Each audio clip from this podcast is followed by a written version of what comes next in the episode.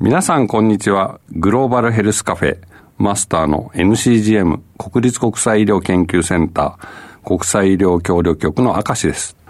いつも番組をお聞きいただきましてありがとうございます。今回も元 NCGM の中佐さんをゲストに迎えて藤沢さんと楽しいお話をしていきたいと思います。お二人が来る前に少しお話をさせてください。NCGM 国立国際医療研究センターでは1月29日から中国武漢からのチャーター便帰国者の皆様の新型コロナウイルス検査対応をはじめセンター病院国際感染症センターを中心に新型コロナウイルス感染症の治療や研究に当たってきました。私の所属する国際医療協力局も NCGM の一員として病院での対応、横浜や長崎のクルーズ船への対応、あるいは軽症者の宿泊療養施設の立ち上げや運営などに当たってきました。そんな私たち NCGM に多くの個人、団体、企業の皆様からご寄付だけでなく、マスクや防護服など様々なご支援をいただいています。また、ご寄付やご支援だけでなく、たくさんの励ましやねぎらいのお言葉もいただいています。いただきましたメッセージは第一線で働くすべての職員の中で共有させていただいておりますが、それぞれのお言葉を読ませていただくだけで胸が熱くなる思いです。大変ありがたく NCGM すべてのスタッフが元気をいただいております。この場をお借りして深く御礼申し上げます。私たち NCGM スタッフ一同、これからも新型コロナウイルス感染症、その他の病気と戦っていきたいと思います。引き続き応援よろしくお願いいたします。グローバルヘルスカフェ。この番組は生きる力を共に作る NCGM 国立国際医療研究センターの協力でお送りします。ここはグローバルヘルスカフェ。国際医療協力のエキスパート明石秀親さんがマスターを務めています。マスターと常連客のソフィアバンク代表藤沢久美さんが待っているのは前回お話が盛り上がった元 NCGM のスタッフ中佐保さんです。中佐さんはこの春まで JICA 国際協力機構の一員としてアフリカコンゴ民主共和国に駐在。日本の厚生労働省にあたる保健省のアドバイザーとして活躍されました。一体どんな話が聞けるのかそばで一緒に聞いてみましょう。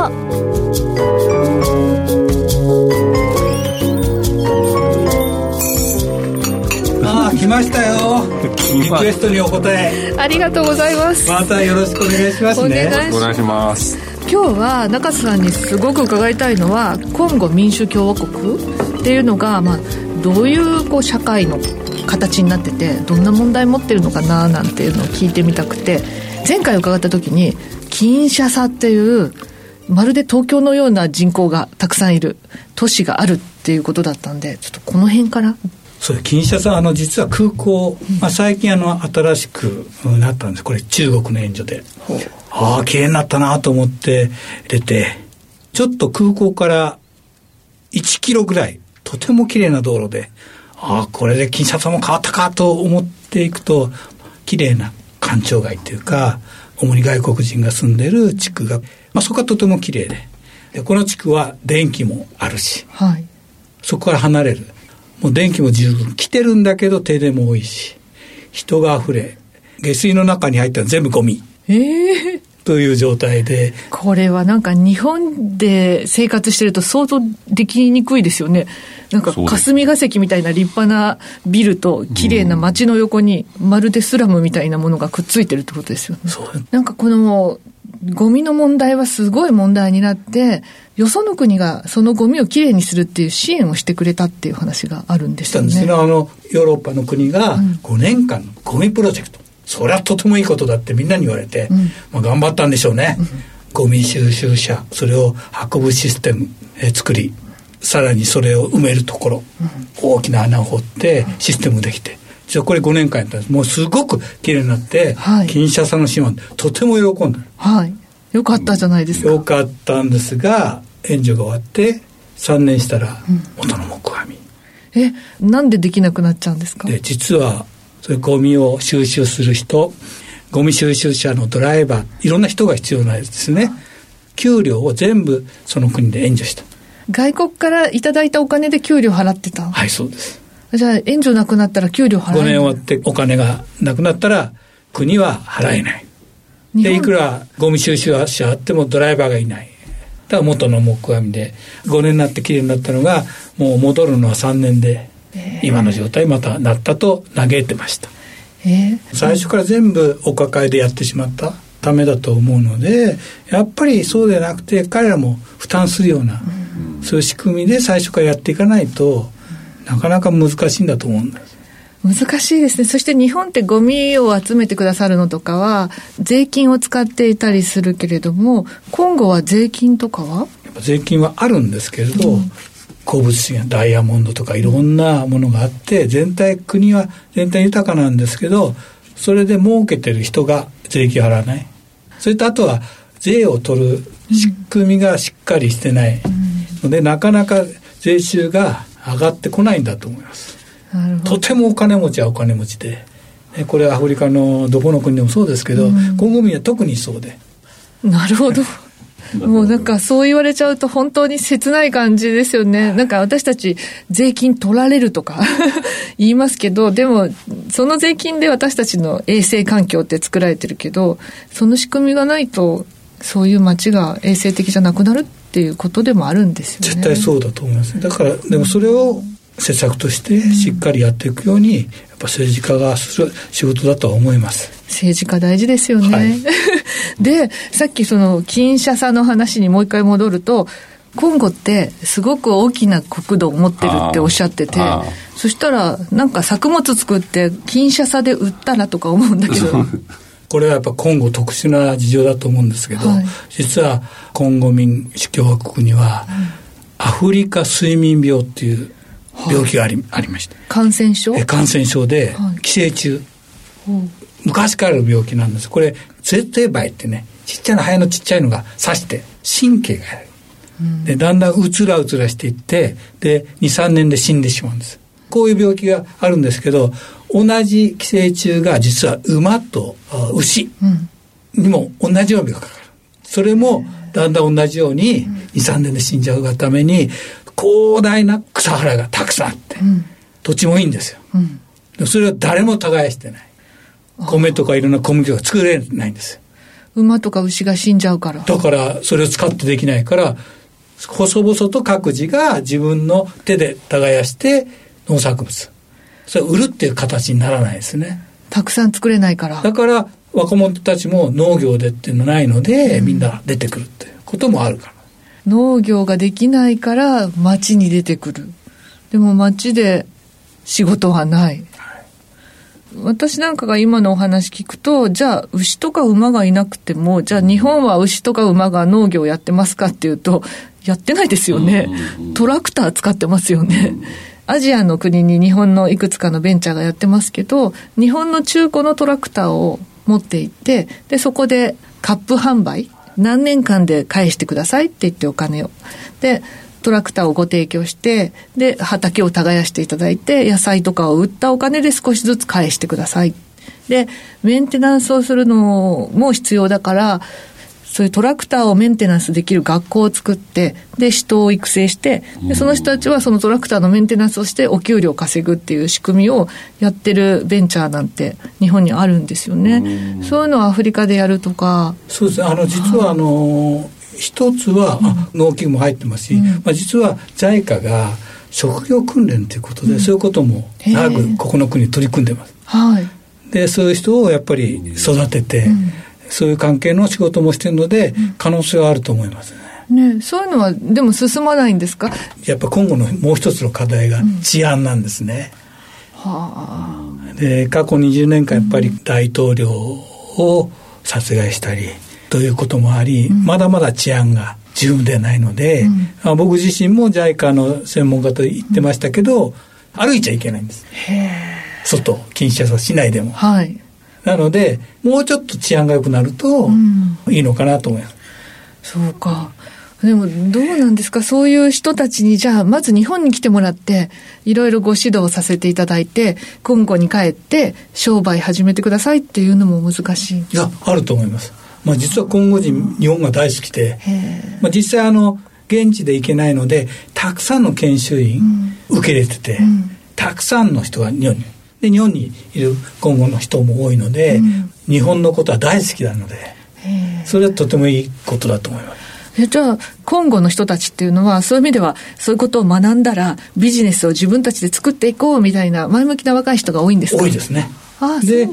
え方とかも非常に論理的だし、うん、計画作りとか、それもできると思います。もう一つその私なんかアフリカ何カ国か行って気になったのはこうアフリカの方々って昔植民地だったから常にこう外国から言われたことをやってきた。で解放されたんだけど、今度は貧しいからって言って、いろんな国からお金もらうんですよね。あの、ビル・ゲイツ財団の方々もおっしゃってたんですけど、お金をずっと上げ続けると、自分で稼ごうっていう気がなくなっちゃうから、お金を上げるんじゃなくて、稼ぎ方を教えなきゃいけないんですっていう話をされてたんですけど、今後はそういうお金につい依存しちゃうようなとこはないですか？まさに依存しすぎ。まあ、かつてはヨーロッパだったんですが今は中国がかなり援助してますので依存がとても強いし特に保険医療関係は、まあ、当然出してもらうべきという考えが強いです。で実はやっぱり政府の保険証って、まあ、日本の厚生労働省の組織の中にも、委員会の中には必ず外国のパートナーっていうか、ドナーが入るんですよ。ドナーっていうのは寄付してくれる人？そうなんです。はい。入って会議をするんです。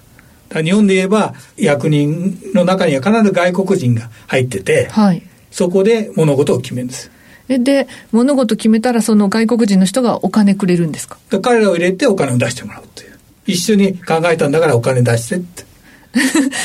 でもそれ、なんか、全然当たり前じゃないですよね、マスター。一緒に考えたからお金出してって言われたら嫌です。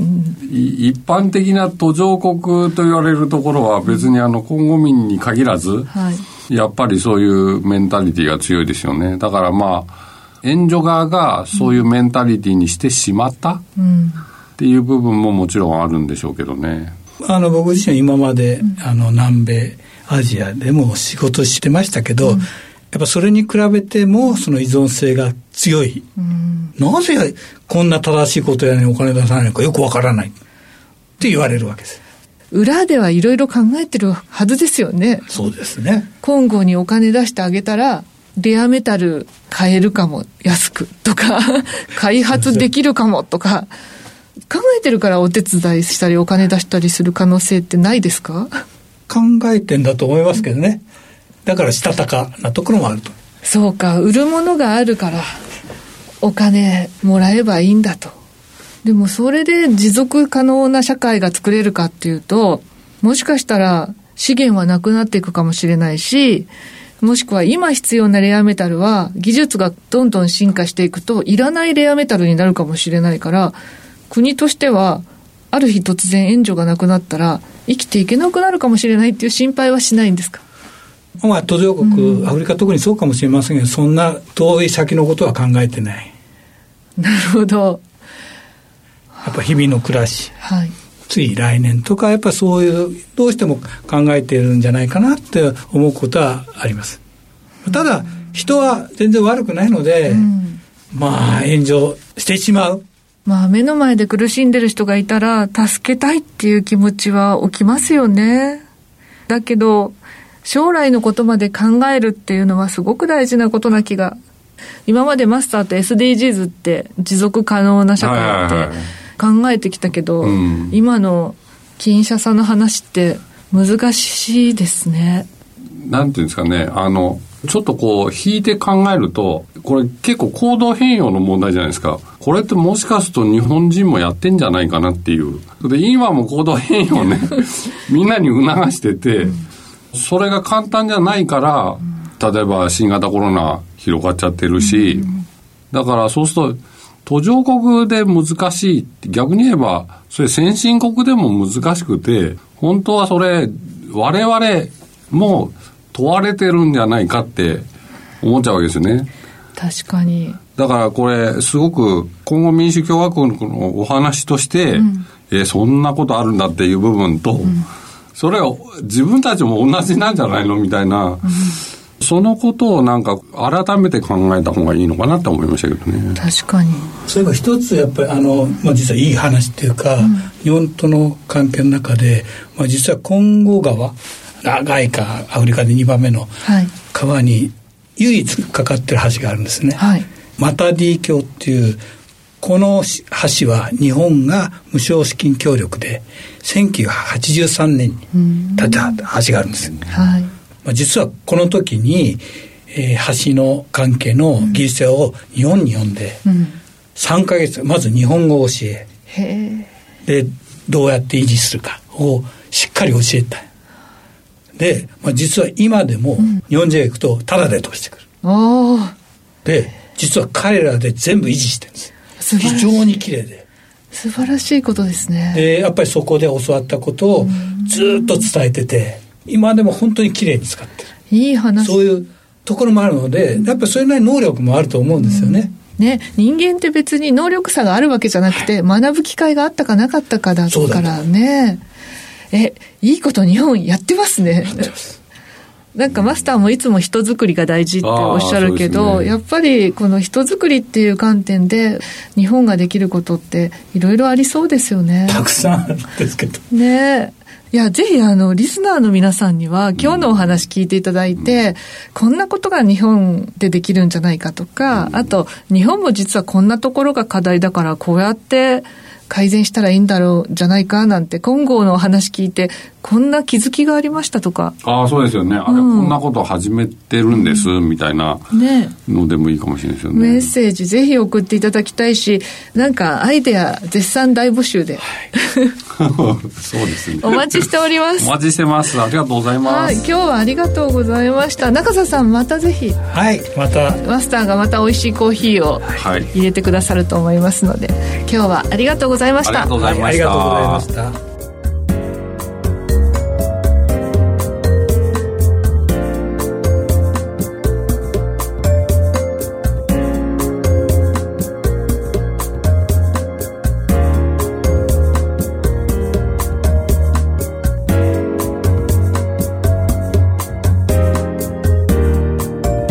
グローバルヘルスカフェ。この番組はポッドキャストでもお楽しみいただけます。